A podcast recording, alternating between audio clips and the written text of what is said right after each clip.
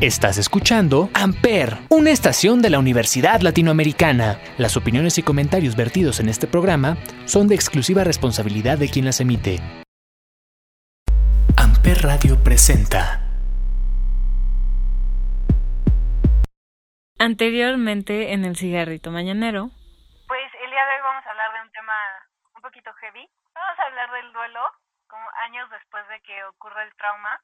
Esta parte de, de, de los duelos, de, cuando nosotros tenemos alguna pérdida, siempre responden a pues a la intensidad con la que acostumbramos a vivir. La despedida de mi mamá fue muy bonita, fue como ella lo quería, como ella me lo había pedido, o sea, todo estuvo bien. Y entonces el, el, el joven Abraham, pues estaba todo estable y no lloraba.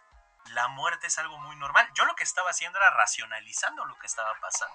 Y la fiesta de graduación, mi fiesta de graduación coincide con el aniversario luctuoso de mi señora madre cuando queremos cerrar un tema, cuando queremos, cuando queremos cerrar un proceso, ¿no? Cuando queremos cerrar una relación, convertirla en una especie de ritual. Y eso también nos podría llevar al siguiente tema, que tendría que ver con las relaciones de pareja. ¿Qué hacemos cuando estamos eh, dejando de largo una relación de pareja que no hemos cerrado?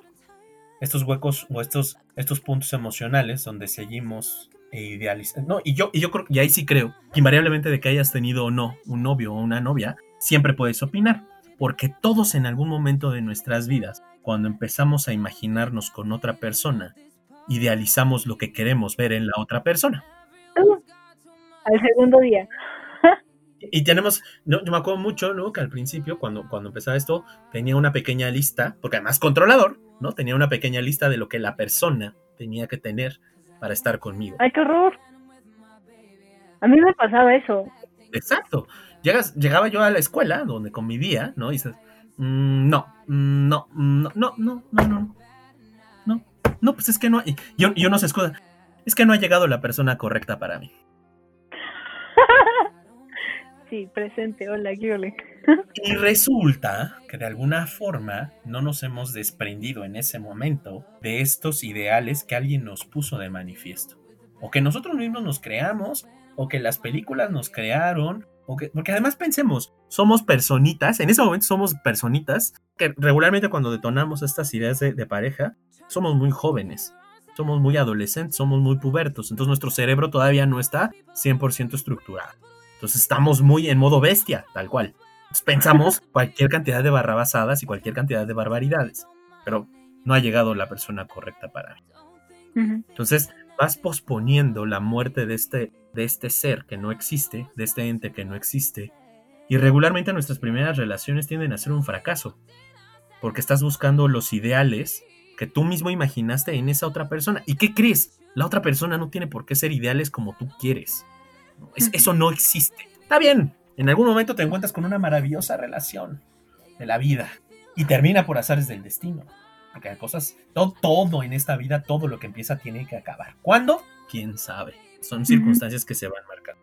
¿Y cómo la vas pasando y cómo la vas dejando? ¿No? Hay dos escenarios muy bonitos que nos plantean las películas hollywoodenses, donde los hombres al día siguiente nos vamos de fiesta con los amigos y a los dos meses ya estás arrepentido y llorando por todas las calles. y las mujeres y las, es al revés. Y las mujeres al contrario, ¿no? Está como este escenario. ¿Cuál conviene? Tal cual, quién sabe. ¿Cuál vuelve a ser el problema cuando pues fechamos nuestro, nuestro cierre con estas personas? Que entonces depositamos en las personas que sigan, y ojo, no necesariamente en una relación de pareja, pueden ser tus amigos, tus familias, esta persona ideal o esta persona que se te fue. Y entonces vuelves a hacer exactamente lo mismo. Estás dejando de lado el poder cerrar algo. Dicen por ahí que es más fácil terminar a alguien que ser terminado, porque cuando tú terminas una relación, tú ya lo pensaste, tú le llevas una ventaja al que, lo va, al que, al que todavía no sabe que va a ser terminado. Eh, consejo, terminen primero antes de que los terminen. Pero el tema es que esa persona, como ya procesó por qué no quiere estar ahí, por eso lleva la ventaja. No siempre son las mejores decisiones, porque luego tienden a pasar, ahora sí, lo que el modelo hollywoodense diría, porque tendría que pasar por otro proceso, pero también tiene que pasar por un proceso de selección de la pareja, ¿no? De qué es lo que quieres en esa persona. Y es bien válido decir lo que tú quieres en ese momento. Yo insisto y les insisto sobre todo a los que de pronto me buscan con esta intención, que creo que sería mucho más sano para la vida de cualquier ser humano agarrar y decir cuál es tu intención al conocer a alguien que intentar enamorarla para conseguir tus más bajas perversiones. creo que tendrías la posibilidad estadísticamente más alta de poder conseguir lo que tú quieres y la otra persona se evita un corazón roto. Eso, eso me parece que es un poquito lo mismo. Y ojo, seguimos hablando de pérdidas. Tendremos que hablar de esta pérdida simbólica del hombre o de la mujer o de la preferencia que tú quieras, que no existe y que quieres seguir posfechando y que a la larga se convierte. Es que porque siempre consigo puro patán, o es que porque siempre llegan puras facilotas a mi vida, o porque siempre vas. Pues Rey, si no has soltado el primer modelo, ¿cómo quieres seguir hacia lo que no sabes que te espera? Y ojo, creo que algo que tenemos que aprender cuando posfechamos nuestras pérdidas, y es lo que más trabajo nos va a costar, es que las cosas no están bajo nuestro control. Nada está bajo nuestro control. Hicimos un plan, y ese día nos salió, seguramente, o muy probablemente, pero no estaba bajo nuestro control. ¿Y sabes por qué? Porque si eso hubiera sido cierto, nosotros hubiéramos podido expresar nuestras emociones tranquilamente. Y eso no fue lo que pasó. No, pero justo, o sea, digo, bueno, o sea, para empezar, las palabras y yo no somos amigos, entonces hay muchas veces que digo cosas refiriéndome a otro, pero... Yo por eso me explayo, para... Yo estoy cubriendo las palabras que tú no estás diciendo. muchas gracias, muchas gracias. Pero no, o sea, sí, justo como, como tú decías, yo tenía una lista de cómo quería que fuera mi persona ideal. Y, o sea, no eran, no eran muchas cosas, te juro. Va a sonar muy feo y mi humor es muy negro. Pero yo quería una persona mal mentalmente. Mi vida. Cállate. Mi vida. y este, y sí, o sea, siempre Pues claro, porque tienes que curar, porque, querías curar a alguien. Sí, sí, sí. Te querías reflejar ahí. Exacto, somos, buscamos el ideal de lo que nosotros quisiéramos hacer con nosotros. Al final de cuentas, esta estructura del subconsciente, del inconsciente y del preconsciente siempre nos va a sacar a flote. Ah, no, por eso te decía, yo leía muy mal las señales que me estaban mandando. No era que tenía que celebrar que mi mamá se hubiera muerto, es que tenía que hacer el ritual y era muy significativo en ambos momentos. ¿no? Era totalmente y claramente significativo. y eso no pasó. Y aunque el discurso me quedó padrísimo, careció de todo sentido en algún momento. O sea, no terminó de amarrar. Y es, es el mismo ejemplo, Gaby. Es exactamente el mismo, la misma circunstancia, ¿no? Depositada allá. Es que yo quiero a alguien así. Claro, pues lo querías ir a salvar. Lo querías sanar. Pero eras tú el que estaba ahí, ¿no? Tú fuiste el que creó ese ideal. Tú fuiste el que le puso ese nombre y ese es a donde tú querías ir. Pero más bien eras tú la que decía, hey, necesito, quiero, para mí. Yo, yo seguramente, ¿no? Todos los que hemos eh, padecido alguna pérdida, ¿no? esas palabras, y siempre hay quien te dice, cuando estás en el momento del sepelio de siempre voy a estar aquí contigo, no es cierto. Las odias con todo el corazón. Las odias cuando dicen, yo, yo te comprendo. claro que no, eso es una mentira, ¿no? Yo tengo una amiga, ¿no? una muy gran amiga, que el día que falleció mi mamá me dice, quisiera que me hubiera pasado lo mismo que tú en este momento para poderte entender. Y yo no, no tienes ni idea. Sí, sí, sí. Déjala así.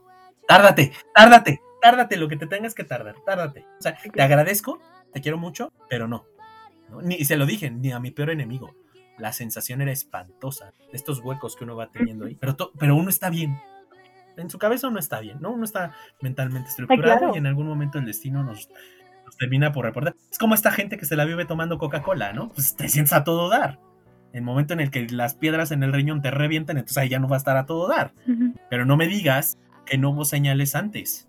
No me digas que no te dolía el estómago, no me digas que no te costaba trabajo ir al baño, no me digas que, ay, es que me está dando piquetitos allá. Pues no manches, si estás trague y trague Coca-Cola todo el santo día, pues cómo no te va a pasar algo. Y no porque la pobre Coca-Cola esté mala o sea satanizada. No, pero pues, todo el exceso es malo.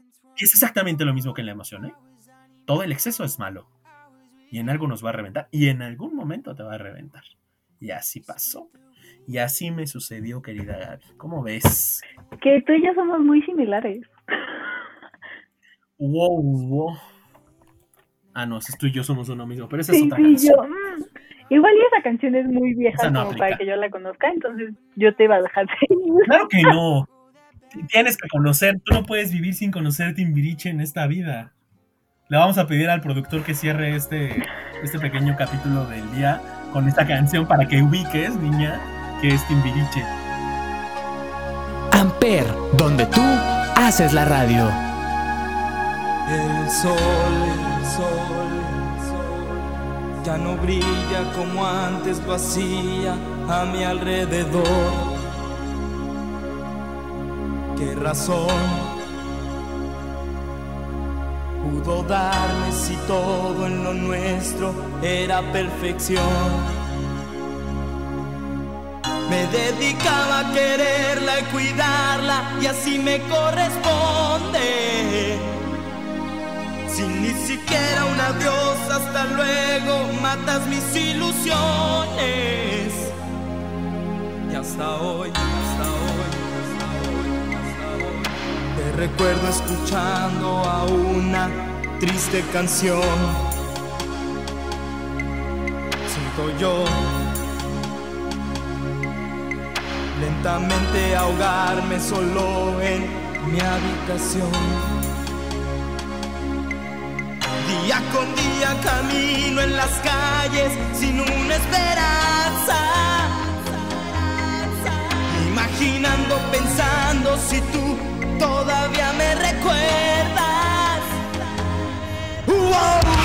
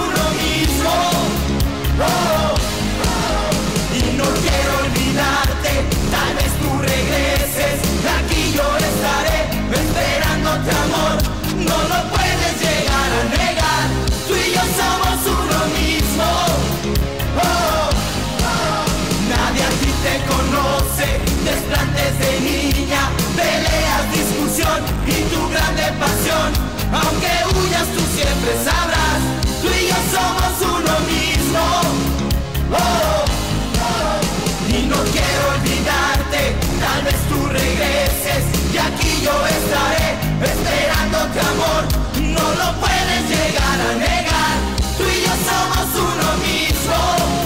Oh, oh, nadie a ti te conoce, desplantes de niña, peleas, discusión y tu grande pasión, aunque huyas tú siempre sabrás, tú y yo somos uno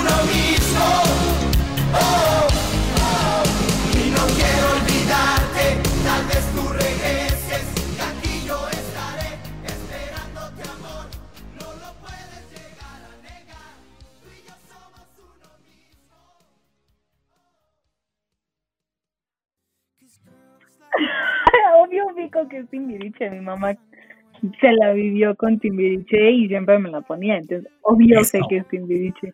Volviendo al tema, justo, o sea, bueno, que, o sea, mis señales sí iban más ligadas como a todo el como problema, a todo el hecho de que yo no estaba bien, porque mis señales era, empecé con depresión, empecé con ansiedad, problemas de abandono, que una vez fui al cine a ver como, no me acuerdo bien cómo se llama la película, pues, ah, algo de un milagro, en la que sale Chris Evans y una niña chiquita güera, que la niña chiquita es una genia matemática.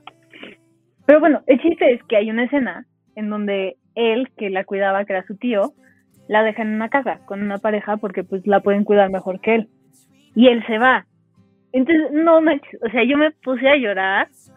Bueno, o sea, no tienes una idea. Berrear es, es minimizar lo que yo hice. y mi mamá me dijo, o sea, saliendo del cine me dijo, tienes, o sea, no has trabajado lo de tu papá.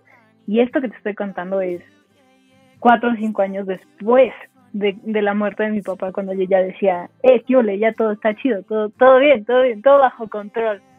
Control siendo la, la palabra. Y es una mentira, porque insisto, no, cuatro o cinco años, ¿no? Después de, de, lo de tu papá, tú sigues siendo un adolescente. Ajá, sí. Tu estructura emocional, tu estructura emocional, claro que no está terminada a esas alturas. Pero uno cree, por eso, por eso insistía mucho, uno cree que la cosa está bien, que la cosa está bajo control, pero no es cierto. Muchas personas, sobre todo creo cuando han tenido pérdidas chiquitos, jóvenes como tú, ¿no? Muy, muy jóvenes, podríamos decir que era responsabilidad de los padres o que era responsabilidad de quien estuviera con nosotros en esta custodia o a cargo de nosotros el poder ayudarnos a procesarlo. Y sí, no. Seguramente era, era, era, era, era una posibilidad que nos ayudaran más. Pero al final de cuentas, nuestra propia estructura emocional es la que nos iba a ayudar a madurar el proceso, ¿no? Y ojo, tampoco es que tengamos que, tengamos que empezar el proceso después de una pérdida del día siguiente, ¿no? Y, y, que vaya a durar un mes. No sabemos ni siquiera cuándo va a durar y no sabemos cuándo lo vamos a detonar. Lo que no está padre, y eso yo, yo lo pongo mucho de manifiesto en mi caso, no está padre que cuando me di cuenta, y fíjate, yo me di cuenta que no había hecho este proceso un año después, me tardé todavía siete años más en hacerlo, por querer negarlo, por querer pensar que, que todo estaba bien. Eso es lo que estaba mal. Yo no creo, eh, eh, Gaby, que cuando, cuando los niños, cuando, los, cuando las personas muy jóvenes tienen este tipo de pérdidas, en ellos haya una responsabilidad al 100, ni de ellos ni de sus papás, ¿no? Me parece que son circunstancias bien complicadas y bien complejas, porque pues también lo tienes que pensar, la otra persona también tiene que atender su propio proceso. Me acuerdo perfecto, ¿no? Tuve una discusión en algún momento con mi señor padre, donde estábamos ya en el punto de la berreación, porque al final de cuentas él también tuvo, tuvo, mi papá al final de cuentas también perdió a su esposa, -huh. Y donde yo le dije, a ver, es que la que se murió fue mi mamá, no tu esposa. ¿No? Y me dijo, no, se murió mi esposa y tu mamá. Lo también. mismo le dije a mi mamá. Tal cual. Y yo, claro. Y, sí, y se lo dije, claro, pero es más importante mi mamá que tu esposa, ¿no? O sea, fíjate dónde iba yo, yo mi discusión casi infantil de qué era más importante, si la esposa o la mamá. Sí, claro. Donde ambas tenían que ser vitales para que yo estuviera aquí. Si ellos no se hubieran conocido y no hubieran hecho lo que tenían que hacer, yo no hubiera estado aquí. ¿Me explico? Eso es, eso, es, eso es, obvio. Y que tampoco se puede comparar quién, quién quiere más, ¿no? En dónde está mayor, el mayor cariño, si en, un, en una relación de esposos o en una relación de hijos. To, son cariños totalmente distintos y totalmente fuertes y totalmente casi, casi a prueba de balas. Si tú lo piensas, el matrimonio o la relación de esposos, pues es entregarle la vida a alguien que es completamente extraño a ti, completamente ajeno a ti. El hijo por lo menos trae carne de tu carne y sangre de tu sangre. O la familia trae esta misma circunstancia, pero la pareja no. La pareja es alguien totalmente ajeno. Pensemos lo que así debería de ser en todos los matrimonios. Y si la relación fuera sana, así debería de ser. Es alguien ajeno, es alguien extraño y que la vida la, la, lo vas a ir conociendo, pero a quien tú decidiste entregarte y entregarle tu vida. Y, y, y, hablo de la vida no en este sentido metafórico, simbólico, no. Le entregas tu día a día, le entregas tu rutina, le entregas todo. Entonces, por supuesto que no es comparable, ¿no? O sea, lo que yo, la, la barrabasada que yo le decía a mi señor padre cuando me quería poner a medir, ¿no? Literalmente, ¿qué era más grande? Si el cariño de mamá o el cariño de esposa, ¿no? Cuando entré un poco más en razón, dije, claro, mi papá vivió más de la mitad de su vida con esta señora, pues, ¿cómo no la va a amar? Era obvio, ¿no? Estaba muy acostumbrada a esta circunstancia. Pero, pero, imagínate de pronto por dónde somos capaces o somos incapaces de conectar con nuestra propia con nuestra propia relación, ¿no? Y con nuestra propia sensación de que de por dónde tendríamos que ser, ¿no? Entonces, yo, yo sí creo que, que, en muchas ocasiones, y eso a lo mejor también a los papás, ojalá quien lo pueda escuchar les sirva de alivio, tampoco son responsables de los duelos de nosotros, ¿no? ¿no? Cada uno de nosotros, sí de acompañarnos y sí de dejarnos crecer y madurarlo, de ver que no nos hagamos daño, de, de estar ahí con nosotros, pero también es el momento donde nos tienen que soltar a que nosotros podamos crecer y madurar. Indudablemente es un proceso individual a donde nosotros tenemos que ir a donde nosotros tenemos que caminar y donde ellos también tienen que ir y donde también tienen que caminar para que también estas pérdidas a veces tan fuertes, a veces tan significativas, nos permitan generar un mejor ritual de esta persona, una mejor convivencia. Ahora sí, esta esencia de la persona nos siga acompañando y podamos siempre madurar en nuestras relaciones, en nuestra familia y en nuestro ser. Justo, o sea, la misma discusión que tú tuviste con tu papá, yo la tuve con mi mamá. Este, o sea, yo le dije a mi mamá, creo que le estaba intentando culpar. No, no, no, no, porque algo que hacía mi mamá cuando yo me sentía mal, o sea, le decía, me siento triste, quiero llorar, estoy de X forma. Ella como que, según yo, o sea, como yo lo percibía, ella intentaba minimizar lo que yo sentía. Y una vez se me ocurrió la, la maravillosa idea de reclamarle. Le dije, es que tú no perdiste a tu papá y tu mamá no tuvo un tumor cerebral. Que eso a mí, según yo, es lo que hizo que aquí ya, bueno, que mi cabecita dejara de funcionar como...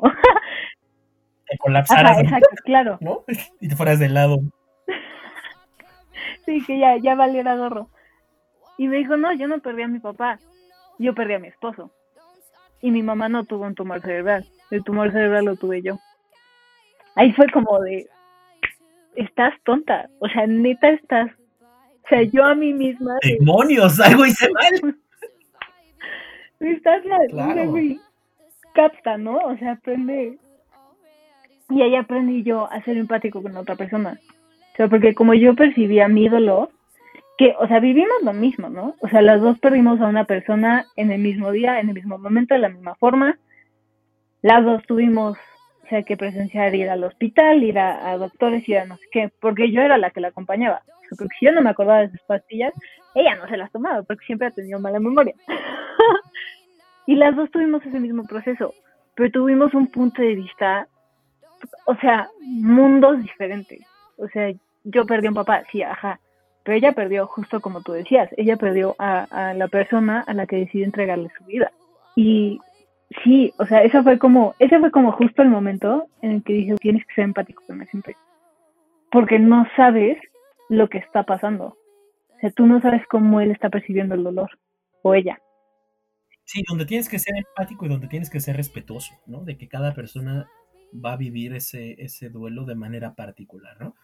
Hay circunstancias que nos asemejan, hay, hay momentos donde, en donde esto, donde el trabajo de un psicólogo es vital, ¿no? Y donde ellos nos pueden ayudar, ¿no? Como más a fondo, porque al final de cuentas tienen una formación donde nos puedan ir canalizando, donde los amigos ya no te alcanzan, donde las personas que te aman ya no te alcanzan, donde incluso tienes que recuperarte como, como en la esencia del ser humano, ¿no? Muy seguramente las personas que nos quieren siempre lo hacen de buena voluntad, siempre lo hacen con mucho cariño, pero no siempre tienen las herramientas para hacerlo. Por eso, por eso insistía mucho que las personas que están a nuestro alrededor cuando somos pequeños o grandes o simplemente quien nos quiere acompañar no son responsables de nuestro proceso. En el proceso somos nosotros, en el proceso somos lo que nosotros queremos ir alivianando, queriendo, mejorando, ¿no? Y bueno, pues a, a veces nos alcanza la estructura emocional de manera individual, a veces tenemos que recurrir a un profesional, ojalá y sea siempre antes de que necesitemos una pastilla, porque bueno, pues también eso no siempre es bueno, y si lo necesitas, está bien, al final de cuentas estamos hablando de algo que tiene que ver con tu salud emocional, y que si eso lo necesitas para regresar a la estabilidad, y si eso lo necesitas para regresar al día a día, y si eso te va a permitir eh, funcionar y te va a permitir trabajar y convivir adelante, ¿no? Al final de cuentas, como seres humanos somos seres sociales, ¿no? Donde no nos podemos estar aislados. Pandemia, Cualquier persona que viva aislada en algún momento, exactamente, en algún momento, segura, ¿no? En la pandemia hemos peleado con las personas con las que vivimos y hemos estado al borde del grito y queremos salir corriendo. Pero ojo, lo primero a lo que, a lo que tendremos que reestructurarnos es a nosotros mismos y eso es bien complicado, eso da miedo, hacer contacto con uno mismo da miedo. ¿no? Entonces, creo, ¿no? Y, y para no irnos al tema de la pandemia, ¿no? Para quedarnos en el tema del, duelo, para eh, reestructurarnos necesitaríamos hacer contacto con nosotros en el momento en el que sea necesario y que sepamos, y eso, eso es bien importante para quien nos puede escuchar, que seguramente a- al lado de nosotros siempre hay alguien que nos puede ayudar, que siempre nos puede contener, que nos puede canalizar, que ojo, no se convierte en nuestro, en el pie que nos falta, ni se convierte en esa persona que ya se fue. Esa, ese lugar nadie lo vuelve a ocupar, nadie, nunca, de ninguna forma. Pueden llegar otras personas, pueden llegar muchas cosas, pero nadie ocupa ese lugar. Entonces, em, que ojalá no sepan si ustedes están pasando por algo así, que hay alguien cerca de ustedes que los va a querer ayudar, déjense apoyar, déjense ayudar y la persona más importante que los va a querer ayudar y que los va a poder apoyar, pues son ustedes mismos, ¿no? Entonces háganse caso, permítanse sentir, ide- identifiquen como, como pequeño consejo ya para ir terminando mi querida Gaby, eh, dónde, sienten lo que sienten y qué pueden hacer con eso. Siempre podemos hacer cosas positivas con nuestras emociones y siempre podemos convertir a esas personas que se nos fueron en algo muy especial. Y bueno, moscos y moscas, esto fue todo por estos dos capítulos.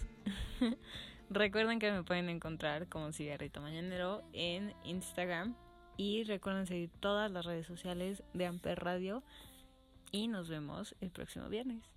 Bye. Amper Radio presentó Amper, donde tú haces la radio.